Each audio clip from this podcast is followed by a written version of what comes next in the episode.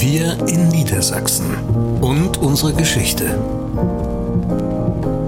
Ein Podcast von NDR1. März 1972.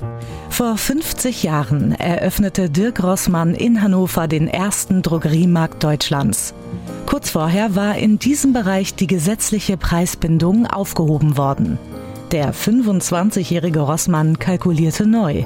Die Preise konnten sinken.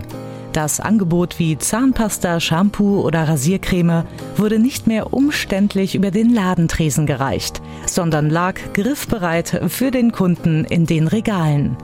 Ein Erfolg vom ersten Tag an.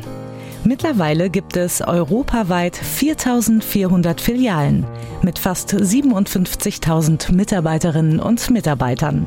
Natürlich gründeten sich später auch andere Drogeriemarktketten.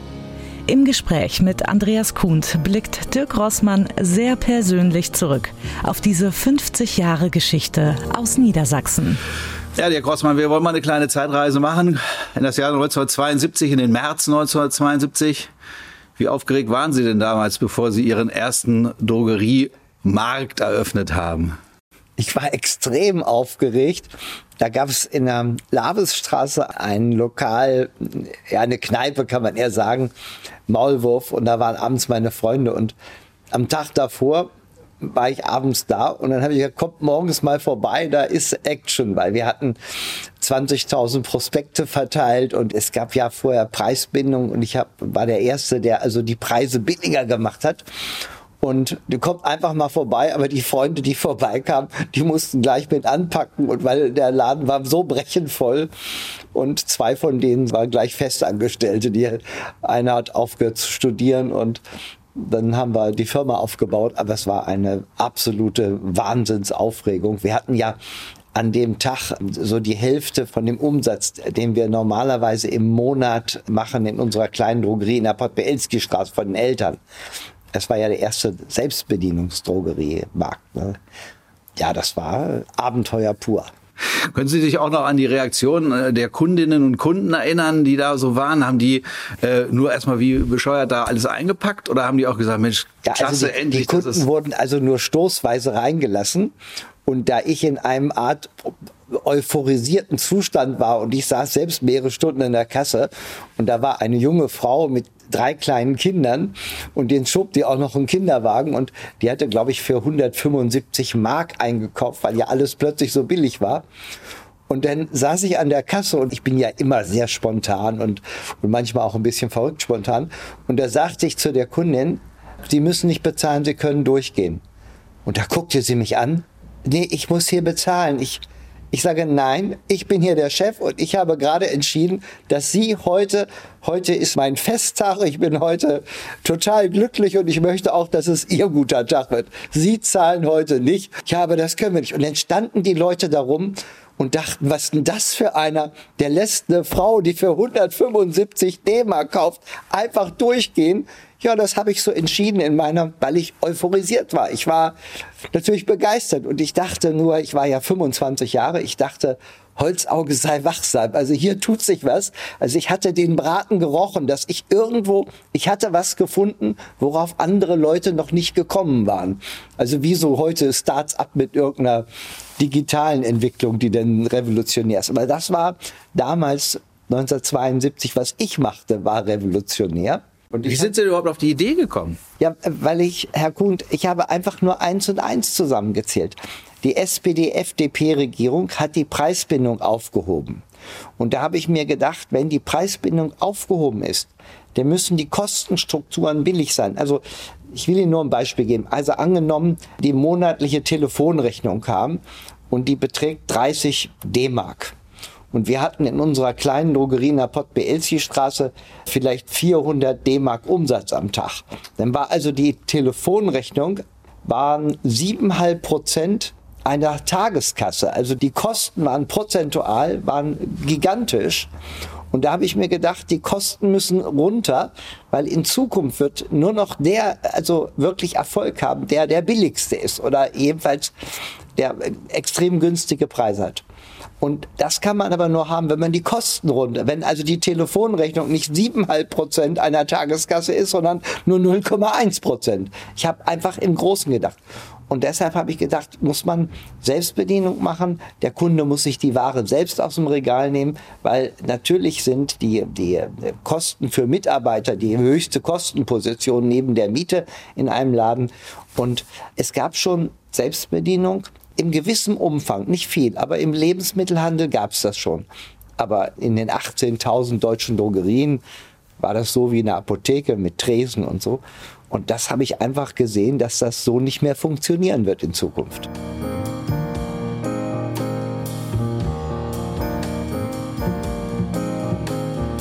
Hatten Sie doch einen weißen Kittel an und Ihre Kolleginnen und Kollegen auch? Oder? Äh, ich hatte, glaube ich, drei Mitarbeiter, ja, und das dann waren noch vielleicht acht Freunde insgesamt. Also wir, wir, die Freunde, die waren alle locker. Und dann merkten wir, dass wir die Umsätze gar nicht mehr äh, abwickeln konnten an der einen Kasse. Und dann haben wir so zwei Persilkartons genommen und haben so eine Blechkassette und so eine Rechenmaschine, die dann, und dann haben wir da so eine Art Notkasse gemacht. Ne? Ich habe mit einigen dieser Leute sogar auch mal gesprochen, durch Zufall, muss ich mhm. sagen. Und die konnten sich auch dran erinnern. Mhm. Ähm, waren Sie auch jemand, der damals lange Haare hatte? Oder? Naja, ich sah, also es gibt Fotos von mir, da sehe seh ich aus wie einer von der RAF. Also so, ich sah schon sehr gewöhnungsbedürftig aus. Obwohl ich äh, politisch, also ich bin nie hinter Mao Zedong mit dieser Bibel rumgerannt. So, nein, ich habe nie so Gruppenbewegungen mitgemacht. Aber ich sah natürlich so aus wie alle alle anderen jungen Leute damals auch, die so ein bisschen mehr sozial links und aber so richtig äh, in einer politischen Partei war ich ja nie und ich war auch kein Linker in dem Sinne, aber ich sah so aus. Ne? Und sind Sie dann damals dann mit Ihren Freunden gleich hinterher feiern gegangen? Haben Sie den Umsatz verprasst oder nein, haben wir, Sie wir gleich zur Seite gelegt für das nächste Geschäft? Nein, wir hatten uns nachmittags noch einen VW-Transporter äh, gemietet und sind zur Metro gefahren oder Ratio, hieß, hieß glaube ich Ratio und haben abends noch Ware geholt, denn der Laden war ja ungefähr zur Hälfte leer gekauft. Und dann haben wir so bis halb elf gearbeitet und dann, und dann sind wir in die Kneipe und haben uns eine Kante gegeben. Also das war, ja, ich war ja auch mal jung, Herr Kuhn, auch wenn ich jetzt mit 75 nicht mehr so aussehe. Aber wir hatten natürlich auch Freude und haben Spaß gehabt. Ne? Irgendwie glaube ich, wenn man jung ist, lacht man mir. Also, naja, und Sie haben aber am nächsten Tag wieder aufgemacht. Natürlich. Also, ja. also und es lief am nächsten Tag nochmal genauso wie geschnitten nein, oder waren die nein, Leute erstmal ja, zufrieden? Es lief etwas, etwas weniger. Der erste Tag ist immer der, der stärkste. Aber also nach einem Monat wusste ich, dass die Sache funktioniert.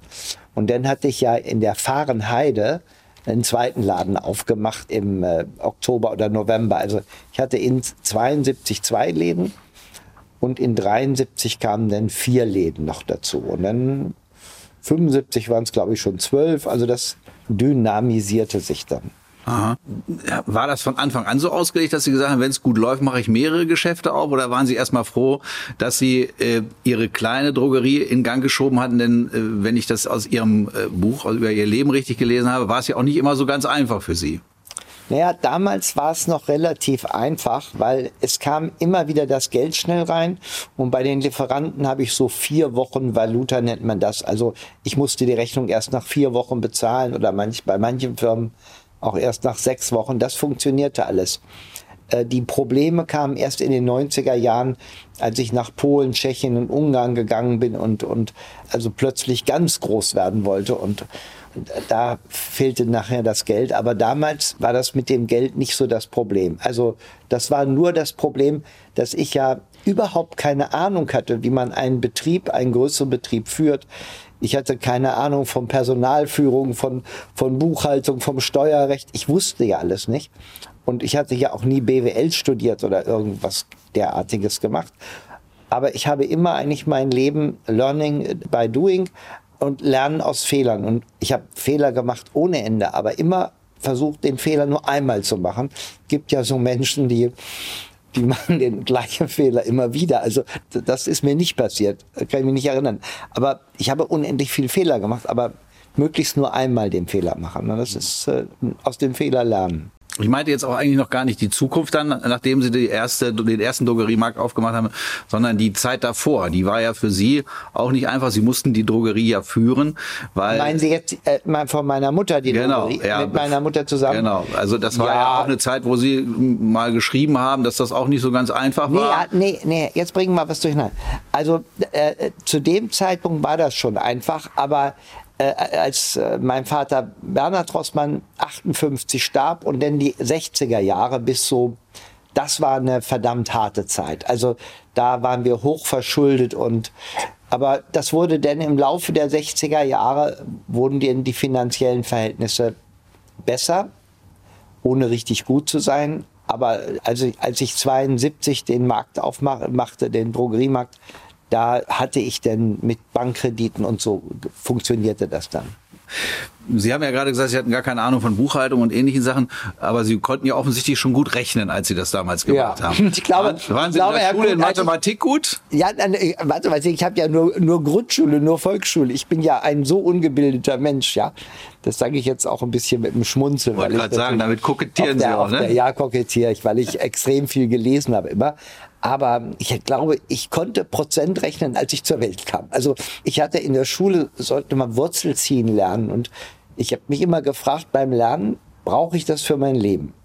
Und bei Wurzelziehen habe ich mir gedacht, das brauche ich nicht für mein Leben. Aber Prozent rechnen und relativieren und, und Zahlen richtig einzuordnen. Ich kann auch, wenn ich eine Bilanz sehe, die aktiver, passiver Seite, die Gewinn- und Verlustrechnung, und da sind große Fehler drin und so. Ich habe da ein magisches Auge. Ich sehe eine Bilanz und sehe, wenn da irgendwas nicht stimmt und oder wenn ich irgendwie monatliche Abrechnungen bekomme und so. Und da ist, ich kann mich in Zahlen gut hineindenken und kann auch Relationen richtig erkennen.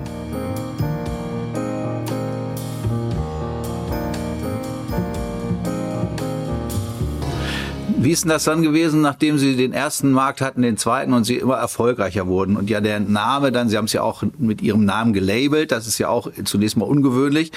Gab es denn dann gleich so nach einer gewissen Zeit auch so die ersten Schulterklopfer, die oberflächlichen Schulterklopfer? Mussten Sie da so sehen, dass Sie die guten Freunde, die echten Freunde von denen, die dann möglicherweise auch auf die Erfolgsspur mit Ihnen gehen wollten, trennen?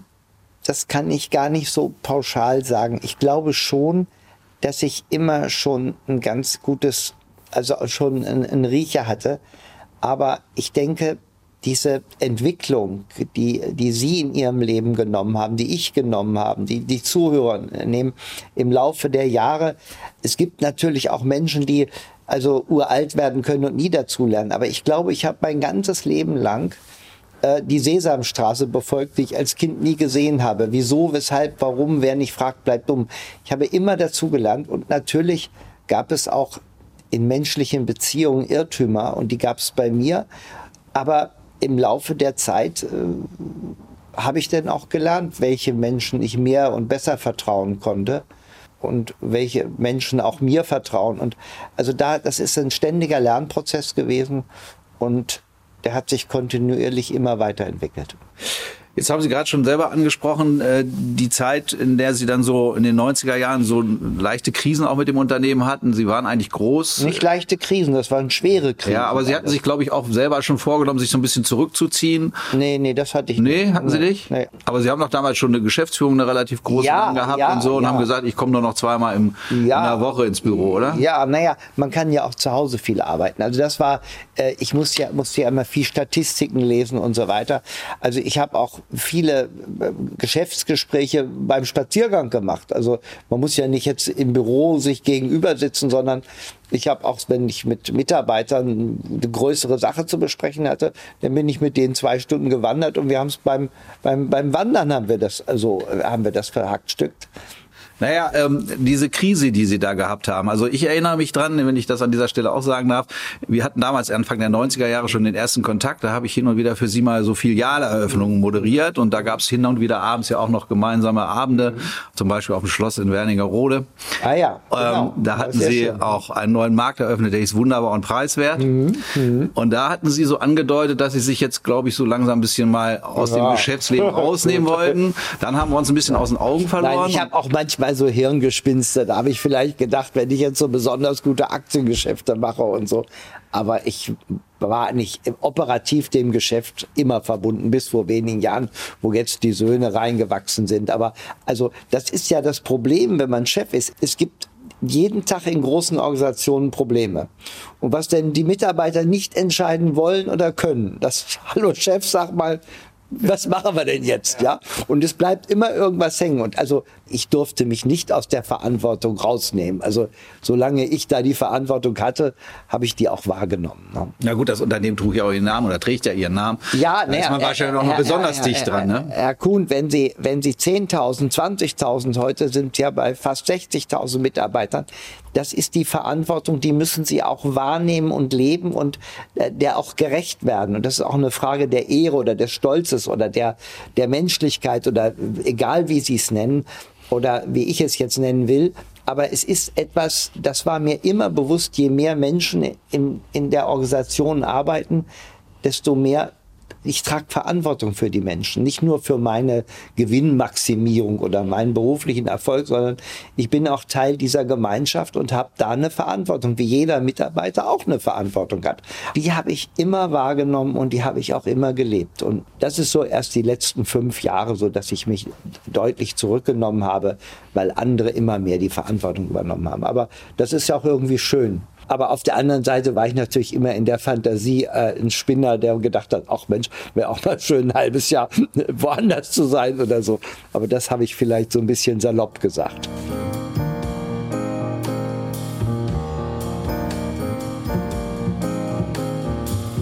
Was war der Grund, warum Sie Ihr Unternehmen tatsächlich äh, Rossmann genannt haben? Ja, nicht so geschrieben, wie Ihr eigentlicher Name ist, aber. Das war ganz einfach. Wir haben ja den Leuchtreklamen gehabt mit so Einzelbuchstaben.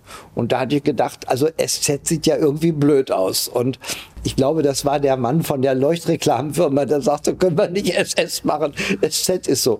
Und dann habe ich gedacht, ja klar, dann machen wir es mit SS und, und nicht mit SZ. Und so hat sich, das war, einen anderen Grund gab es nicht dafür.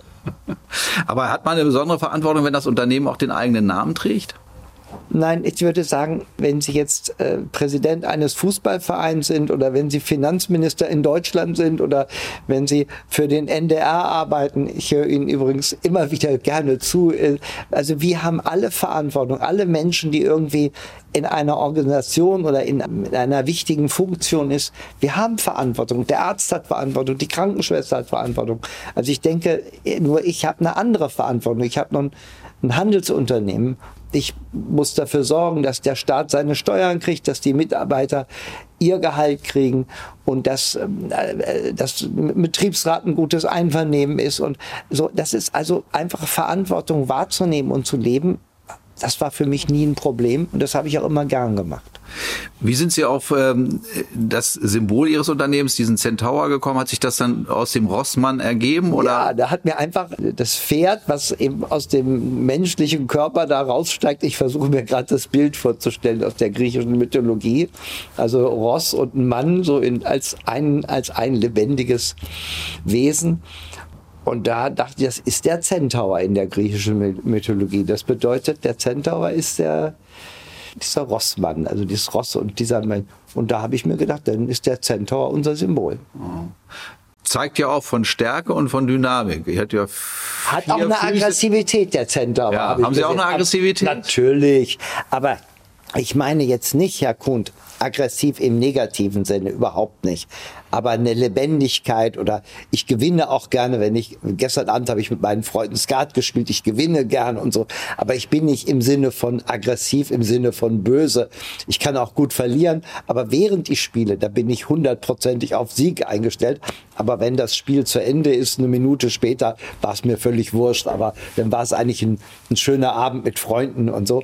Aber ich lebe ja und ich glaube, dieses Element der Lebendigkeit und der Aktivität und der, des Zupackens und so, das ist ja alles auch unser Leben. Aber ich bin nicht im, im destruktiven Sinne aggressiv, dass ich jetzt anderen Menschen Schaden zufügen will. Also da muss man mich schon sehr ärgern, bis ich zurückschlage. Also ich könnte, glaube ich, zurückschlagen, aber ich würde erst zurückschlagen, wenn es also wenn schon eine Notsituation vorliegt. Da bin ich eigentlich wenig aggressiv.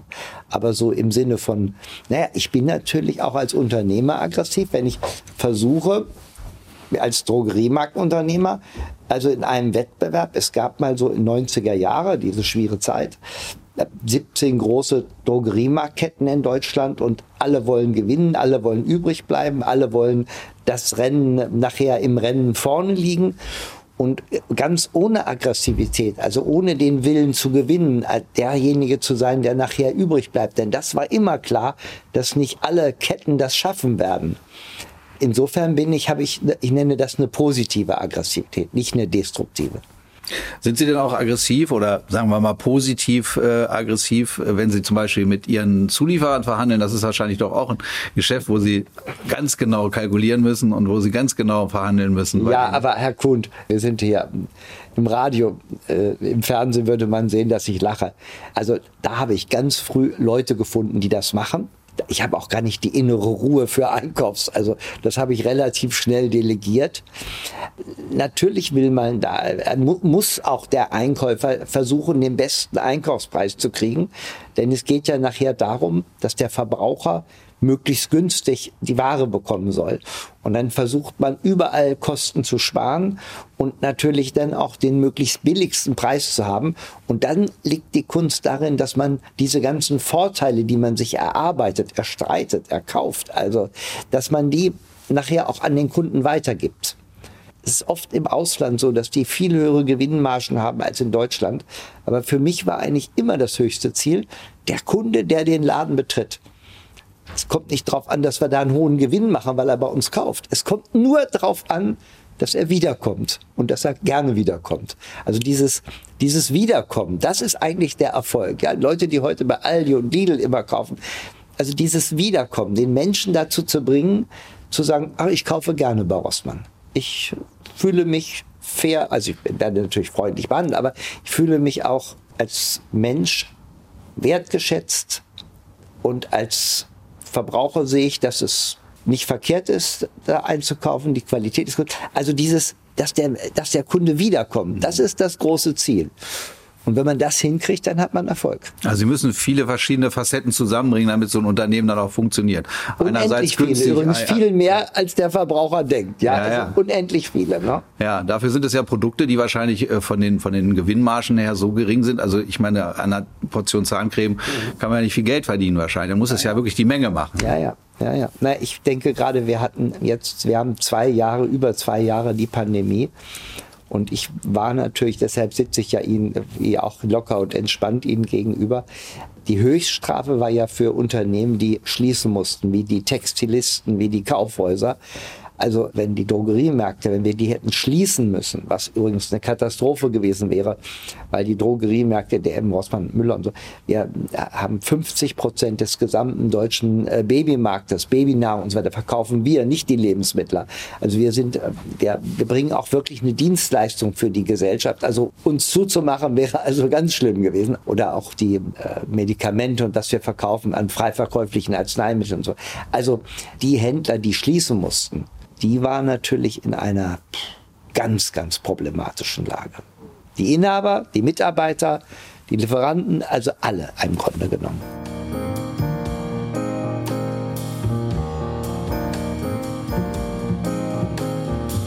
Äh, die Weltlage hat sich ja auch dramatisch verschlechtert. Sie sind jemand, der gerade in den letzten Jahren nochmal gezeigt hat, aber ich denke auch während Ihrer Zeit ja immer schon so einen Blick für die Zukunft gehabt hat. Äh, Ihr Unternehmen ist ja nicht umsonst eben auch äh, ein Zukunftsgedanke gewesen und ich habe mich mal noch mal mit dem März 1972 beschäftigt. Da hat Willy Brandt damals gerade für seine Ostannäherung kämpfen müssen, auch in Deutschland, natürlich verbal kämpfen müssen.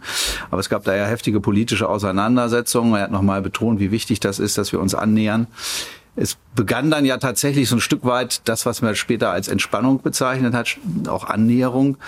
Wenn Sie jetzt so auf diese 50 Jahre auch mal politisch zurückblicken, äh, sind wir im Grunde wieder da angekommen, wo wir vor, na sagen wir 35 Jahren, als es dann ja auch den, den, den, den Ostblock und den Westblock nicht mehr gab, sondern wo man gesagt hat, wir sind jetzt Hand in Hand, sind wir jetzt äh, mit dem Krieg gegen die Ukraine, mit diesem Aggressionskrieg, sind wir möglicherweise wieder weit zurückgeworfen worden? ja, Herr Kuhn, sehr weit zurückgeworfen worden, obwohl wir jetzt gerade hier diese Tage haben, wo, wo alles spitz auf Knopf ist. Aber für mich war wichtig, dass als abgestimmt wurde, dass die Chinesen sich der Stimme enthalten haben bei den Vereinten Nationen. Hätten die Chinesen pro Moskau gestimmt, dann hätte ich gesagt, okay, wir haben den Ost-West-Konflikt, den wir bis 90 hatten, der geht jetzt wieder neu los. Aber momentan sehe ich nicht, dass der Ost-West-Konflikt in der Gänze wieder äh, neu losgeht, weil die Chinesen sind dazu zu pragmatisch und zu erfolgsorientiert und, und auch zu sehr wirtschaftlich mit allem verbunden. Ich glaube, wir haben jetzt ein Problem der Menschheit mit Russland, mit Herrn Putin. Daraus will ich jetzt noch keinen neuen Ost-West-Konflikt machen, weil Interessanterweise ist ja so, dass die meisten Länder auf der Erde, also nicht nur europäische Länder, auch Japan, auch Singapur, egal wie, dass wir doch zusammenstehen und dass es weltweit ein eine ziemliches Einvernehmen gibt. Wie gesagt, die Chinesen halten sich raus, halten sich neutral, aber das ist schon viel, weil Putin war ja vorher bei Xi Jinping. Und da hatte ich so fast den Eindruck, die kungeln jetzt hier eine gemeinsame Sache. Aber ich habe das Gefühl, dass die Chinesen sich doch ein Stück vorsichtig taktieren, aber nicht jetzt als im Schulterschluss mit Putin. Und das macht mir Hoffnung, dass wir keine neue Ost-West-Konfrontation bekommen. Aber Russland ist eine große Gefahr. Und wie jetzt die weitere Entwicklung ist, ich, ich weiß es nicht. Ich weiß nicht, was passiert. Ich weiß nur, da muss man nur eins und eins zusammenrechnen. Das Schlimmste in den nächsten Tagen und Wochen wird wahrscheinlich nicht nur die militärische Auseinandersetzung sein, sondern auch die humanitäre Katastrophe. Denn Säuglinge, Babys brauchen äh, Babynahrung, Menschen brauchen Trinkwasser. Äh, Menschen, müssen ernährt werden. Und wenn die ganze Infrastruktur eines 40 Millionen Einwohnervolkes kollabiert und auch in großen Teilen auch kein Strom mehr da ist, entstehen ganz schnell Probleme, die nur noch mit dem Wort dramatisch bezeichnet werden können. Da gibt es kein anderes Wort dafür. Und ich hoffe, dass das irgendwie nicht so passiert, wie ich es jetzt gerade befürchte. Sie haben ja auch Bücher geschrieben, in denen Sie sich mit der Umweltpolitik der Zukunft auseinandersetzen. Die waren ja auch davon geprägt, dass sie etwas optimistisch tatsächlich eine Annäherung zwischen den äh, zwischen Russland, China und auch den Vereinigten Staaten äh, so als Grundlage genommen haben äh, für einen dann Krimi, der sich da äh, mit verbunden hat. Sind Sie denn heute noch der Meinung, dass es so etwas tatsächlich theoretisch irgendwann noch mal geben könnte, oder ist sozusagen Ihr Ihr optimistischer Grundgedanke Ihrer Bücher ist der mittlerweile ad, endgültig ad absurdum geführt? Ja, ich sehe das gar nicht als Optimismus, sondern ich sehe das als Notwendigkeit. Also es gibt eine Keeling-Kurve, ein Herr Keeling, der auf dem Mauna Loa, das ist ein Vulkan auf Hawaii, 1958 eine Forschungsstation eingerichtet hat, die jeden Tag den CO2-Anteil in der Luft misst. Er lebt nicht mehr, aber das ist bis heute gilt dieser Wert, der jeden Tag gemessen wird, als die wichtigste Referenz, wenn es darum geht, die weitere Entwicklung beim CO2 zu beobachten. Und trotz der ganz guten Erfolge in Europa in Sachen weniger CO2-Ausstoß haben wir insgesamt weltweit immer noch ein Wachstum, auch in den letzten 20 Jahren des CO2-Ausstoßes. Und das kann man sehr gut an dieser Keeling-Kurve sehen. Das heißt, ein wirklich energischer Schritt gegen eine weitere Erwärmung der Erde mit allen damit verbundenen enormen Risiken ist noch gar nicht passiert. Und was ich im neunten Abend des Oktopus beschrieben habe, dass eigentlich, wenn sich die Staatschefs der wichtigsten Länder, also China, Russland, USA, äh, emittieren alleine 50 Prozent des weltweiten CO2-Ausstoßes. Deutschland im Vergleich 1,9 Prozent. Also wenn die Großen gar nicht mitmachen, dann werden wir beide weiterhin unseren Müll trennen und wir werden vielleicht nicht jeden Tag Fleisch essen, sondern vielleicht nur noch einmal in der Woche. Und wir beide werden es richtig machen und Millionen in Deutschland Zuhörer machen es schon heute richtig, dass sie versuchen, nachhaltig zu leben, sich nachhaltig zu ernähren, muss man nicht gleich Veganer sein, aber es hilft schon enorm, wenn man einfach nur weniger Fleisch isst, weil das Abholzen und das Brandroden der tropischen Regenwälder hängt ja nicht damit zusammen, dass wir unmittelbar als Menschen ernährt werden wollen, aber mittelbar, weil die Flächen, die da entstehen, entstehen, damit man Tierfutter anbauen kann und damit man die die Rinder, die, glaube anderthalb Milliarden Rinder, damit man die ernähren kann auf der Erde. Und insofern hängt alles miteinander zusammen. Und wenn da die Staaten nicht mitmachen, die großen Staaten, dann befürchte ich, dass wir zu keiner wirklichen Reduzierung des CO2-Ausstoßes kommen und dass dann auch nichts Entscheidendes passiert gegen die weitere Erwärmung der Erde. Und was damit alles verbunden ist, das, dafür gibt es mittlerweile so viel Literatur. Eckhard von Hirschhausen, ich lese gerade sein Buch 500 Seiten, Mensch Erde, wir könnten es so gut haben oder so schön haben. Äh, es ist so spannend, was, was in vielen oder Maja Göpel und andere, die das so toll auch beschreiben können. Also toll ist kein schönes Thema, aber so, so, so präzise und mit so wirklich gut, äh, gut gewegten Worten beschreiben können, dass wir ja heute eigentlich sehr gut Bescheid wissen über die Gefahren. Aber ich habe nicht so den Eindruck, dass die Chinesen oder, oder die US-Amerikaner oder Russen oder andere da so mitziehen wie wir Europäer zurzeit. Nur Europa da kommt kein Durchbruch in der Entwicklung. Und der muss aber jetzt kommen. In diesem Jahrzehnt muss er kommen, sonst aber ist nicht durch diesen Krieg, den Russland jetzt angefangen hat und damit sich ja sozusagen auch neben die Weltgemeinschaft gestellt hat oder neben große Teile der Weltgemeinschaft gestellt hat, ist damit nicht der Gedanke für eine gemeinsame Umweltpolitik noch weiter weggekommen? Der ist noch weiter weggekommen. Anders kann man das nicht sagen. Das, das ist so, ja. Und deshalb ist das auch alles ganz furchtbar, was wir erleben. Es ist eine menschliche Katastrophe, es ist aber auch aus den Notwendigkeiten, nachhaltig zu leben, es ist auch eine Katastrophe. Es ist, es ist genau, es passiert genau das Falsche. Nicht das, was passieren müsste. Hin zu mehr Vernunft, hin zu mehr Besonnenheit, hin zu mehr Verantwortung. Es passiert genau das Gegenteil.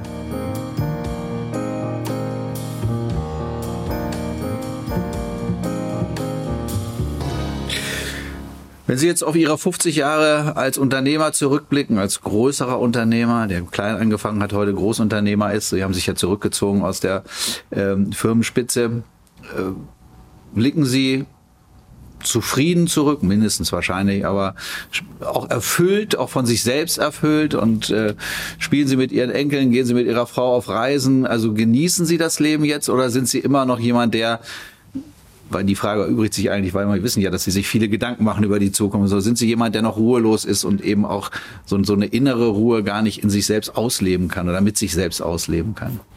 Das würde ich gerne nicht, nicht so pauschal beantworten. Wenn wir über so ernste Themen reden wie Entwicklung des Weltklimas, dann bin ich unruhig und dann, dann bin ich äh, voller äh, Zorn auf, auf vieles auf die, in dieser Welt, was einfach schief läuft, weil wir Menschen, wir tun uns ja nicht nur selbst was an, wir tun ja der ganzen Schöpfung was an. Wenn Sie bedenken, dass die, die Oktopoden, glaube ich, die äh, 100 Millionen Jahre in Meeren und wo auch immer gelebt haben und dass wir heute dabei sind, alles kaputt zu machen, dann erfüllt mich das mit Scham, ja, wirklich mit Scham, weil ich denke, wer sind wir, dass wir das Recht haben, die Lebensgrundlage der Natur äh, zu zerstören. Was, was machen wir da eigentlich? Und mit welcher Arroganz und Überheblichkeit und mit welchem Größenwahn dann Leute versuchen. Wir geben ja heute noch aktuell über 2000 Milliarden, nicht Millionen, 2000 Milliarden im Jahr für Rüstung und Militär aus. Dieses Geld bräuchten wir dringendst, um eine wirklich nachhaltige ökologische Politik weltweit zu installieren. Also das erfüllt mich mit Mut. Aber das heißt nicht, dass ich jetzt 24 Stunden am Tag schlecht gelaunt bin. So, normalerweise, ich lache gerne und ich spiele gerne Tennis und genieße auch mein Leben und sehe es als ganz großes Glück an, dass ich in der Familie wie im Freundeskreis so viele liebenswerte Menschen in meiner Umgebung habe, die aber auch, Herr Grund, was nicht vor 30, 40 Jahren so war, das hat sich immer weiterentwickelt. Und da erlebe ich so viel Wärme und Geborgenheit in Gemeinschaften. Ich würde mich selbst als zufriedenen Menschen darstellen. Das heißt allerdings auch, dass ich manche Tage unzufrieden bin, aber im, im Trend bin ich sehr zufrieden, ja. Nach 50 Jahren, ich weiß, die ähm, Drogerie, die Sie damals betrieben haben, in der Sie sozusagen gestartet sind, die gibt's glaube ich, heute nicht mehr in Rossmann. Äh, Richtig, Handlung. ja. Gibt's nicht mehr. Das ist zu klein geworden, der Ja, Laden. es war für die Arbeitsbedingungen für die Mitarbeiter war nicht mehr zumutbar. Und auch ganz kleine Büroräume und Aufenthaltsräume. Und es hat, ist uns schwer gefallen, aber wir mussten vor ein paar Jahren sagen, es, jetzt machen wir jetzt ein Drogeriemarkt und ein Museum. Das sind zwei verschiedene Dinge. Und dann haben wir zugemacht, ja. Mhm. Aber wenn jetzt der Tag X ist, jener 17. März, gehen Sie da irgendwie hin oder erinnern Sie sich daran oder äh, wie, wie, wie feiern Sie das? Feiern Sie das mit sich selbst und sagen Sie, ja, da ist wirklich, da Sie ist haben- ja Geschichte geschrieben Sie haben ja recht, da ist wir ja haben ja schon März, wir haben ja, schon, das ist ja, ich habe da noch gar nicht drüber Ja. nachgedacht. Ich, Also. ich mache heute, ich sehe heute sieben Stunden am Tag hier Welt TV und NTV und die Nachrichtensender und so weiter und, und mal schalte ich auf Dreisat, dann sehe ich, wie die österreichischen Nachrichten das sagen. Nein, ich, wir werden wahrscheinlich äh, Familie, vielleicht leitende Mitarbeiter ein Essen machen oder so, aber das lasse ich auf mich zukommen. Das sind ja jetzt von hier vom Interviewtermin sind ja noch zwei Wochen hin. Also wir gucken mal. Aber wir machen aber dann im Mai ja eine, eine ganz große Sache hier. Da haben wir ja, kommen ja ein paar tausend Leute. Wir machen ein, ein großes Fest für Lieferanten, für Mitarbeiter, für Menschen, die, die jetzt seit Jahrzehnten mit uns verbunden sind in Hannover. Also wir es wird schon- was, es wird schon gefeiert. Aber wir wollten es jetzt nicht im März hinein machen aus zwei Gründen. Erstens sind die Wetterbedingungen nicht gut, um was draußen zu machen. Und zweitens Pandemie und so. Da haben wir gedacht, also bis Mai, äh, im Mai wird es schon, schon besser werden. Ich hoffe, dass es Mai ist, nicht Anfang Juni. Noch ein Wort zu den Abläufen bei Rossmann aktuell. Ihre Söhne sind in der Spitze des Unternehmens, auf unterschiedlichen Ebenen, aber an der Spitze des Unternehmens. Lassen Sie die eigentlich in Ruhe oder ähm, gehen Sie da schon auch nochmal ins Büro und sagen, mir ist das und das aufgefallen? Sie sind ja früher auch in die Märkte gegangen, manchmal Ja, ja, ich in war die ja Märkte jetzt auch, gegangen. ich war, bin jetzt in Berlin, im, im Murnau und wo- ich bin, gucke ich mir immer auch wieder Rossmann-Läden an, auch ab und zu DM-Läden so. Aber in Ruhe lasse ich sie schon. Nur äh, denken Sie nicht, dass ich hier nichts zu tun habe. Wir haben ja auch äh, eine ganze Menge Beteiligung an anderen Firmen. Und es gibt ja eine Rossmann Beteiligungsgesellschaft, die uns zu 100 Prozent gehört. Die Drogeriemärkte gehören uns ja nur zu 60 Prozent. 40 Prozent ist der äh, chinesische äh, Hongkong-Firma Hutchinson Vampur drin. Aber äh, die Beteiligungsgesellschaft, die uns gehört, haben wir Immobilien. Und da bin ich sehr aktiv drin in den Beteiligungen und so. Also ich arbeite hier schon mit, nur bei den Drogeriemärkten. Da habe ich mich zurückgezogen. Aber in der Verwaltung und in der in der Vermögensanlage und so bin ich sehr aktiv und also ich, ich habe überhaupt keine Langeweile. Wir in Niedersachsen und unsere Geschichte. Ein Podcast von NDR1.